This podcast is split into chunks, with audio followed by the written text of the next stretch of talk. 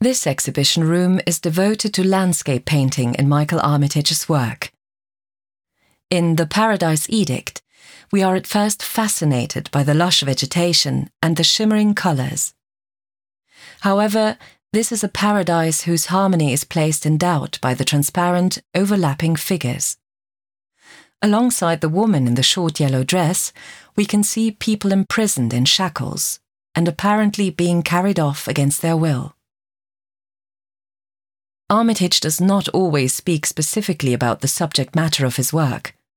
However, the fact remains that in his paintings he's engaged with the political conflicts of Kenya's recent past. This scene might be connected with the displacement of the black population. In 1895, Kenya was annexed as part of the British East Africa Protectorate, and in 1920 it became a British Crown colony. More and more white settlers moved in, displacing the local tribes in order to cultivate large plantations. The black population fought for their land and for their right to have a say.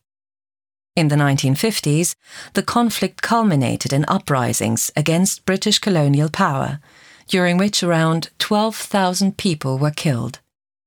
It was only in 1964 that Kenya regained its independence.